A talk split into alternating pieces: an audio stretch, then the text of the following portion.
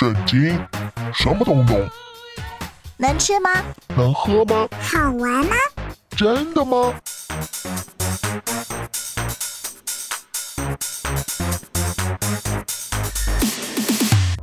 圣经鸡尾酒。干杯！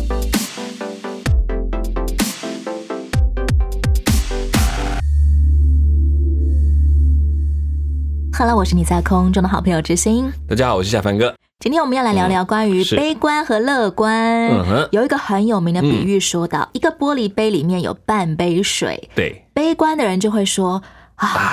只剩剩下半杯水，对，乐观的人则会说：“哎、嗯还有半杯半杯。水。嗯嗯，姑且不论我们觉得到底悲观比较好还是乐观比较好啊，嗯其实这两种说法都是对的。嗯哼，嗯，他们都讲出了又诚恳又实际的话。也是把事实讲出来了。夏凡哥，你怎么看悲观的人跟乐观的人？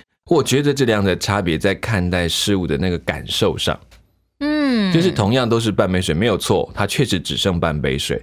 但是如果你觉得它只剩半杯水，那种感觉比较说，哎呀，完了，我不够了。是，但是如果说哇还有那种感觉，哦还好，你不觉得它其实我觉得差别在对同一件事情的他认为的感受上是有差别的，一个情绪嗯是透着恐惧、担忧的，另外一个却是跃跃欲试，因为他觉得半杯还有希望，对不对？然后另外是啊，我还快要绝望了，这两者不同。嗯，现代人其实还蛮强调我们要什么积极、正面、乐观的思想啊，正能量。啊、大概可能我觉得，嗯。因为悲观是一件你不需要努力就可以做到的事情，呀，没有错。但反而乐观真的需要刻意的来提醒自己。嗯，今天呢，在圣经故事当中，我们将听见啊，以色列人非常接近上帝要赐给他们的迦南美地了。没错。本来应该要是一个超级大好消息，可是不知怎么的，大伙儿全都开始悲观弥漫起来，是哀鸿遍野了。嗯嗯嗯，让我们来听听今天的圣经故事。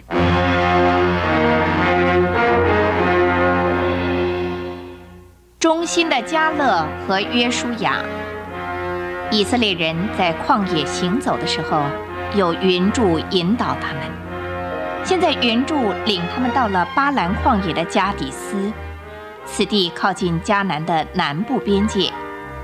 上帝在这里吩咐摩西，从十二个支派中各选出一个人，派他们去侦察这应许之地。到迦南全地去看看，那是怎么样的一个国家？居民是不是强悍？有多少人住在那里？他们的城市是什么样子？土壤是不是肥沃？你们要把那里出产的果子带些回来啊！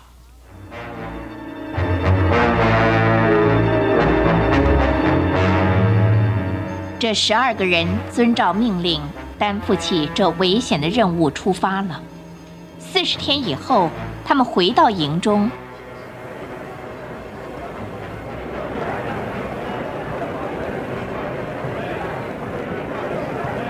爸妈，他们回来了！谁回来了？我们的探长，来，我们去看看。他们回来了！他们回来了！好了，好了！哎呀，以色列人呢，看我们从侦查的地方带了些什么回来？哇，这水果好棒啊！哎，真的好棒啊！看看这些葡萄好大，这一串葡萄要两个人才能抬得动哎。是啊，我从来没有看过这么大的葡萄哎。对呀，我也没看过。摩西朝这边走过来了，哎，要听听他的报告。啊，好。感谢上主，你们平安归来了。等今天等了四十天了。约书雅，你那里是什么东西啊？朋友们，你们都看到这串非常大的葡萄了，但是还多着呢。这里，让我拿一些其他的水果给你们看啊，看看这些无花果，啊，这么大，这么大，还有更多呢。哎呀，这什么？这什么？看看这些石榴，哇，真好，真好。我告诉你们，上主应许我们祖先亚伯拉罕、以撒和雅各的地，实在是流奶和蜜的肥沃地啊！水果和五谷都非常丰富啊。真好。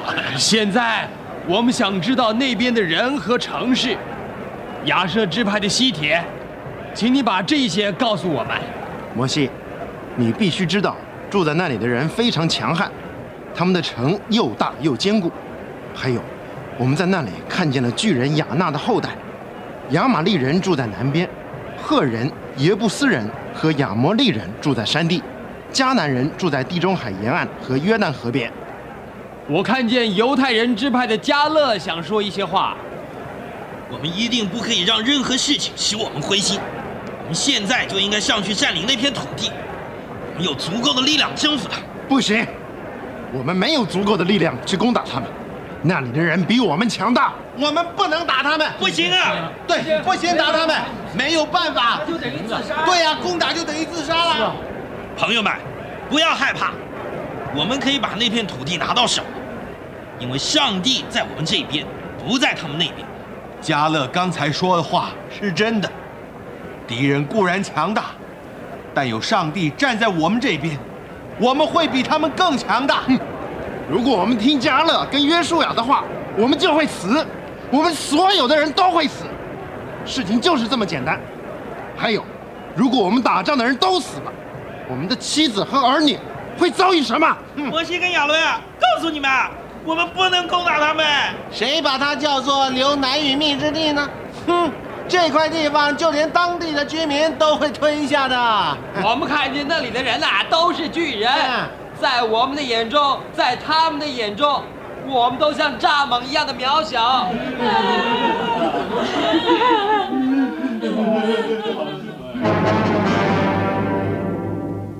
以色列人整夜悲叹哀嚎。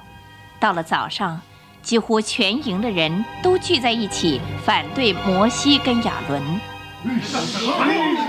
摩西、亚伦，都是你们的错！你们为什么把我们从埃及带出来呢？上主为什么领我们来这儿，死在刀剑之下呢？我们宁愿死在埃及啊！我们宁愿全部死在旷野里，我们不要自己的妻儿被敌人裸去。回埃及去不是更好吗？我们来选一个领袖，带我们回埃及吧。好。摩西和亚伦在人民面前俯伏在地，加勒和约书亚这两个忠心的探子，悲伤地撕裂了自己的衣服，想要使人民安静下来。我们所侦查的那片土地是非常肥沃的，如果上主喜欢我们，他会领我们到那里，把那流奶与蜜的肥沃土地赐给我们。你们不要背叛上主。不要怕当地的居民，因为上主跟我们同在，所以我们会征服他们的。哎呀，加大跟约束的话说够了，让我们用石头把他们打死，打死他们。他们要我们去打仗，他们该死。该死。他们既然要死在战场上，就让他们死在这里好了。对，用石头打死他们，打死他们，用石头打死他们。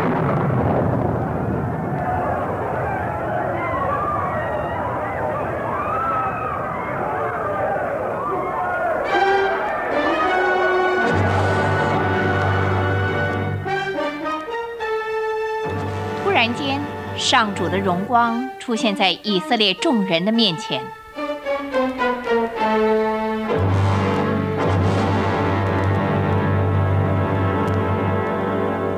太可怕了！以色列人竟然悲观到想要拿石头打死那唯二乐观的两个人。是，好像有些人说话特别有感染力哦，就像今天故事当中那十个探子。啊，对，没错。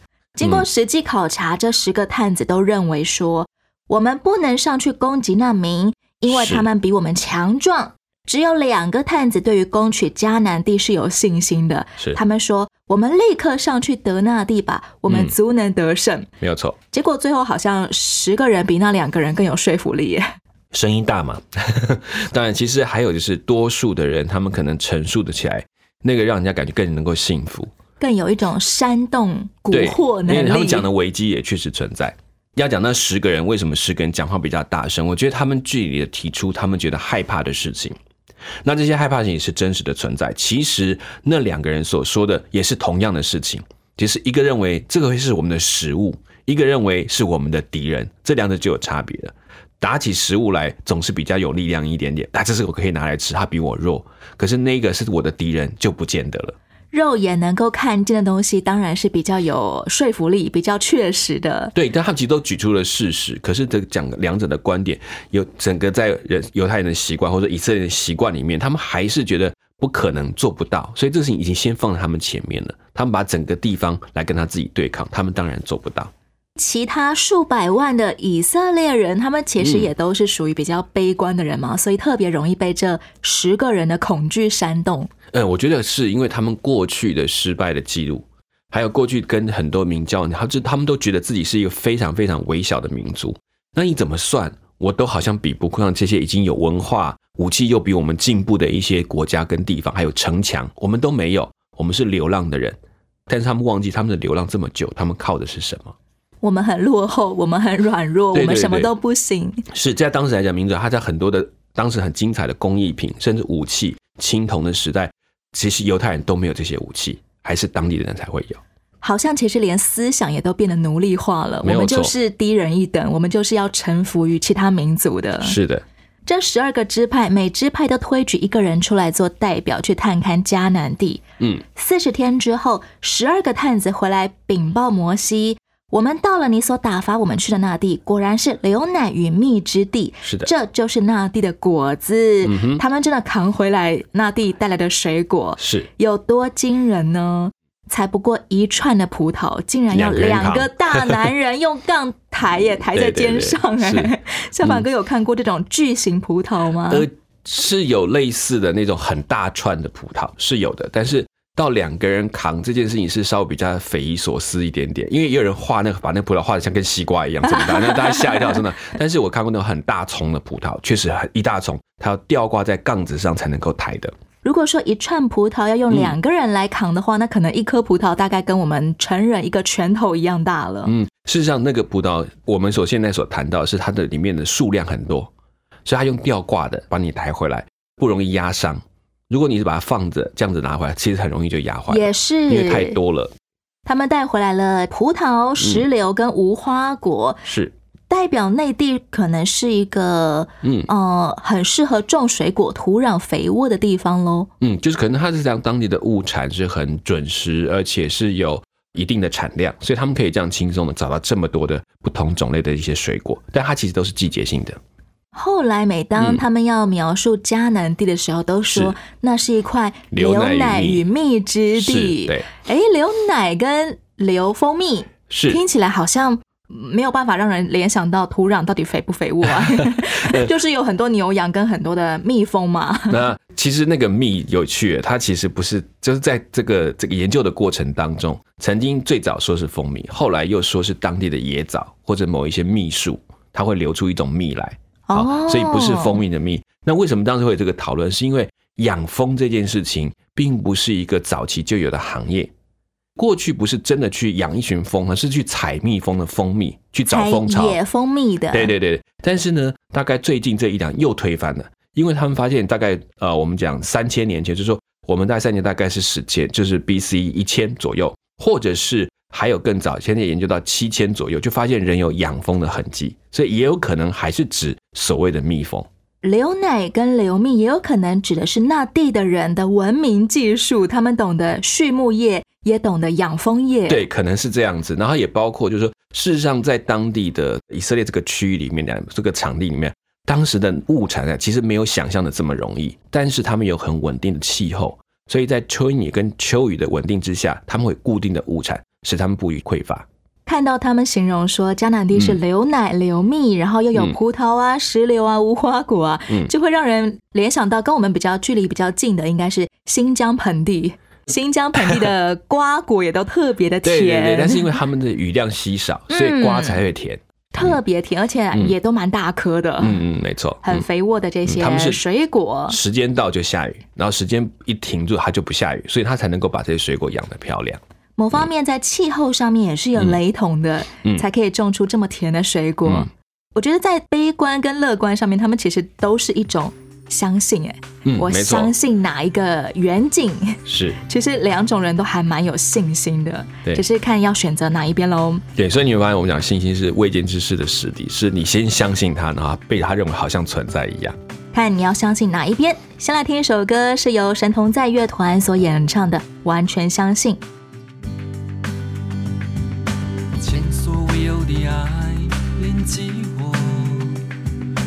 双手，交出梦想。唯有父知道我未来如何，受苦是与我有益。前所未有的爱连接我，放开双手，交出梦想。唯有父知道我未来，是与我有意。要相信神所命定，神永远来掌权。不害怕神所命定的寂静时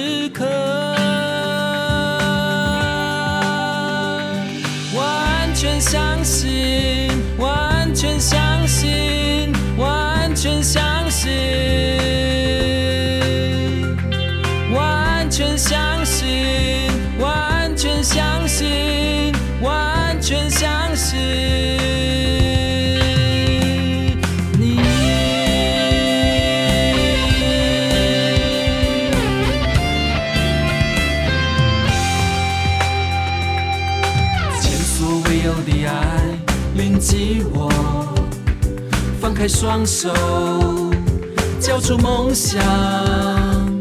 唯有父知道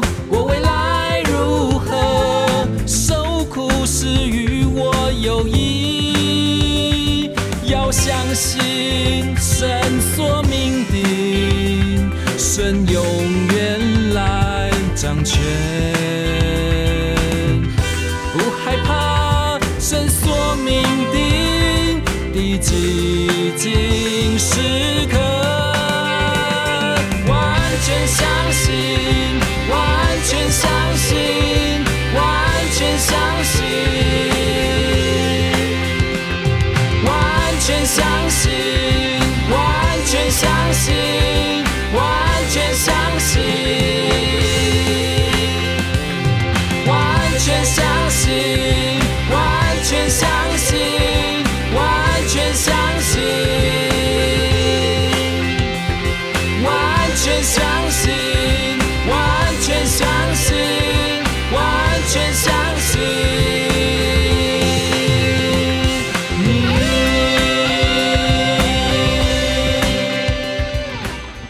歌叫做《完全相信》。今天的之声聊天吧，我们聊聊天的主题是圣经鸡尾酒。一开始，以色列百姓看见探子扛回来的水果很巨大，大家都欢呼起来哇！好消息！好东西先看到了啊，但是当探子们话锋一转，圣经说：“然而嗯，住那地的民强壮，城邑也坚固宽大，是，并且我们在那里看见了亚纳族的人。嗯哼。亚纳族是什么样的人？在他们在圣经的里面提到说，他们好像英雄的后代，好像身材都特别的高大，像巨人族。所以到后来一直到大卫时期，他们都还有这样的巨人的记录，比如说歌利亚或者歌利亚的兄弟等等。所以大概就是这时候认为有一种巨人的族裔存在。传说中嗯。亚纳族人就是上古时代身材特高大的人种嘛，是对，据说他们身高有五米高，哎，嗯，那简直就是我们现代两倍多，成人的两倍左右，甚至到三倍三倍，对对对，五公尺的话，我曾经有看过那种人家考古啊，他们说嗯。啊、在中东地方有挖掘到疑似亚纳族人的骨骸，是。那个手掌可以握住一颗篮球，就像我们握棒球一样。我。知道，对，头颅也很大。那难道不会因为特别巨大就比较迟钝一点吗？其实这是事实。我们在看地球的，如果你去查一些考古，或者是说比较做生物演化的那些研究，你会发现动物的体积的缩小是一个现象，因为越庞大的，越在地球的重力跟食物的需求上，它越难生存。反而亚纳族人最后就没有存留下来了。其实这件事是一个奥秘耶，你知道全球各地都在发掘巨人的骨骸的问题。嗯，那他们都发现了之后，那有大到讲说那个头大概这个头围要超过，好像直径就超过二十五公分，就大概我们现在头的一点五倍大。这样子身材估计至少三公尺。然后他们就发现可能有三到五公尺，有发现股骨啊或者不同的骨骼，有的肋骨宽到一公尺。嗯，所以这都是一个巨大人类可能存在象征。但是呢，当然还有争议，因为遗传研究里面还是没有办法找出它跟现代人类之间的关系。感觉就是一个突变的出来的。它有时候可能是真的有一族，可它跟人类是不相同的种，所以它没有办法完全互通。但是这些人存在到底有没有？从麦哲伦的发现，从各地都有这样的记录，他们去那里看到了许多的巨人，但是现在真的没有人看到过。目前的骨骼研究还在研究，但是有找到相当多类似的大骨头。如果亚纳族人也是上帝创造的一种人，是，而不是动物，不是恐龙那种的话，对，那么他们的灭绝是不是也是上帝的心意呢？他们长得太高大了，我不想，这也许真的是在环境适应上也是很大的困难。还有就是，嗯其实不要小看人类的个儿虽然小，可是人集体起来的力量还蛮大的，所以很多大型的物种都因为人类而灭绝了。上古时代那些长毛象啊，特别巨大的啊对，，当然气候变迁加上人类的捕杀，其实都有它里头。所以慢慢可能他们也有延续下来这个基嗯因，只是慢慢就自然演化成比较矮小的人种了。对，也有人这样的说法。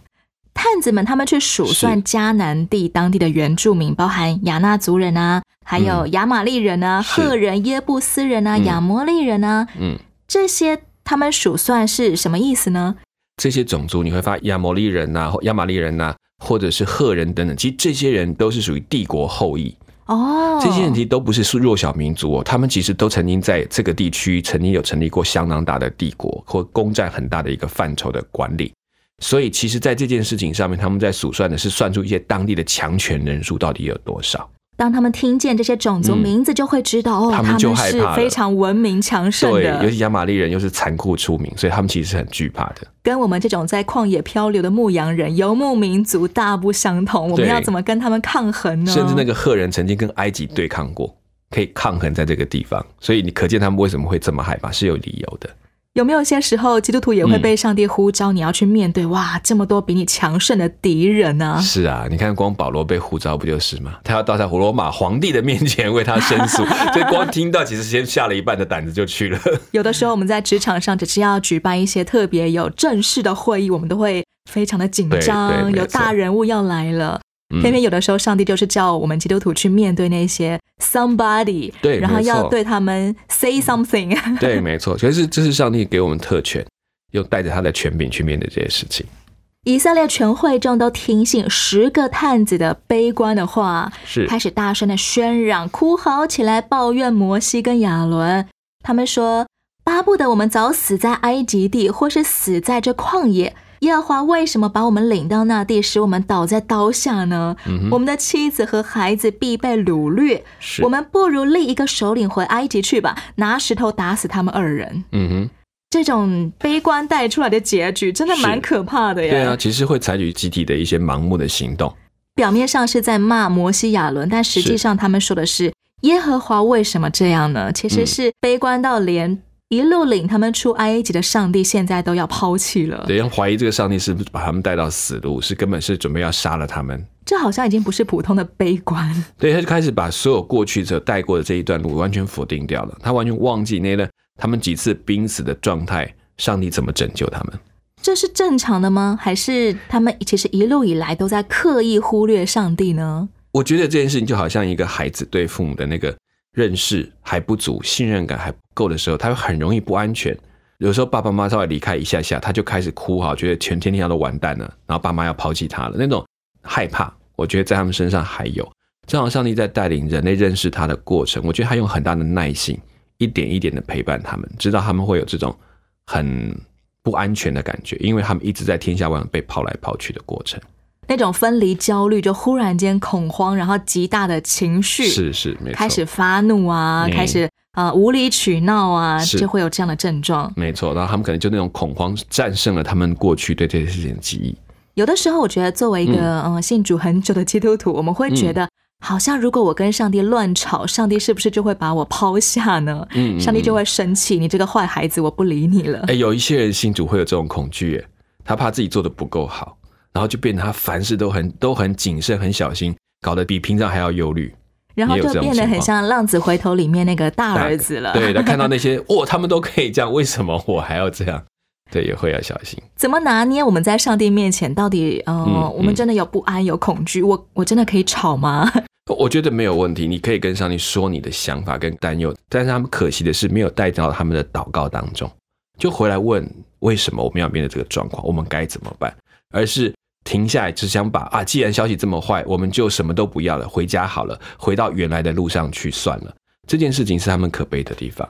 真正的悲观悲惨之处是在于他从头到尾除了吵完以外都没有来寻求上帝。对，你是你相信了那个悲观的想法，但是却不相信悲观可以带到上帝面前来解决它。喜怒哀乐其实都可以来跟上帝分享的，没错嗯不需要独自一个人扛在身上，然后让焦虑淹没自己。对那些担忧，其实是可以交给上帝的，让上帝来帮你重新理清你所看到的东西。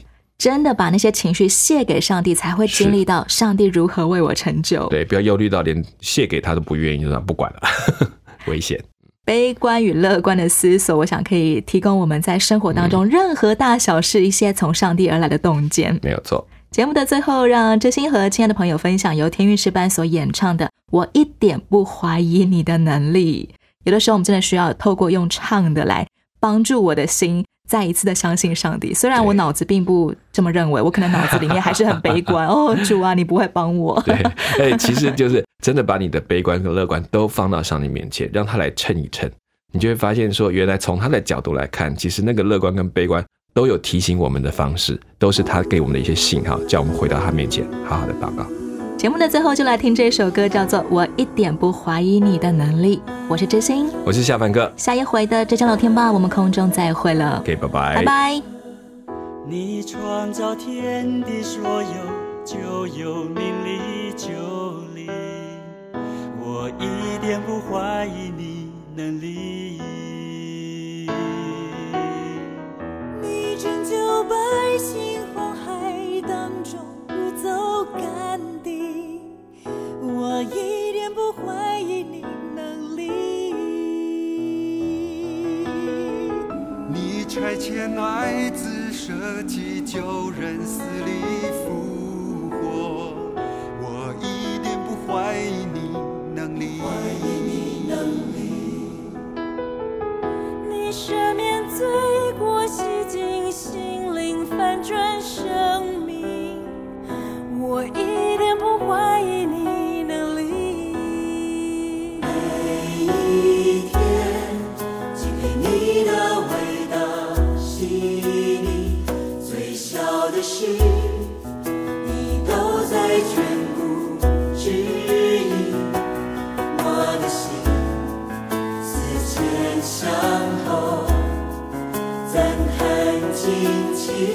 我一点不怀疑你能力。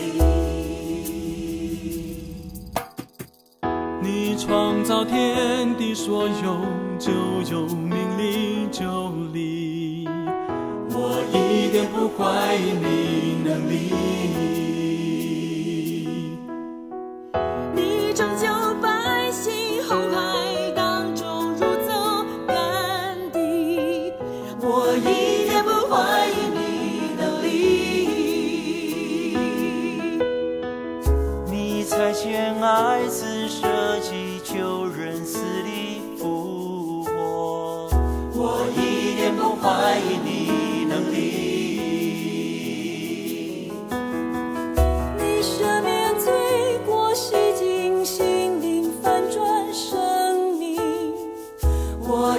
也不怀疑你能力。